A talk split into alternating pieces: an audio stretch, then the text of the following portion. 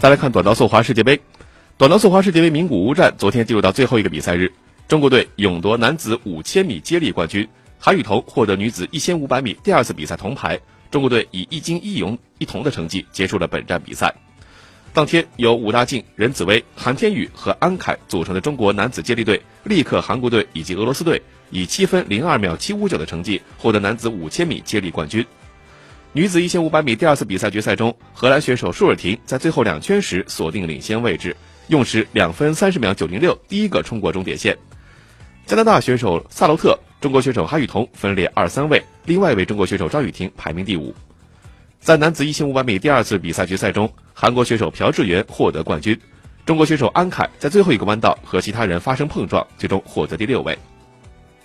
在女子五百米比赛中。加拿大选手不停再次用金牌巩固了自己在该项目中的霸主地位，这是他本赛季在这一项目上的三连冠。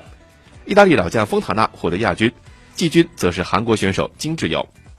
在男子500米比赛中，匈牙利选手刘少昂将冠军收入囊中。他从起跑开始一路领先，后程不断加速，将所有对手甩在身后，最后一边鼓掌一边的轻松划过终点。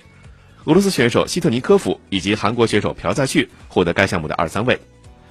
女子三千米接力比赛中，意大利、加拿大和俄罗斯分获前三名。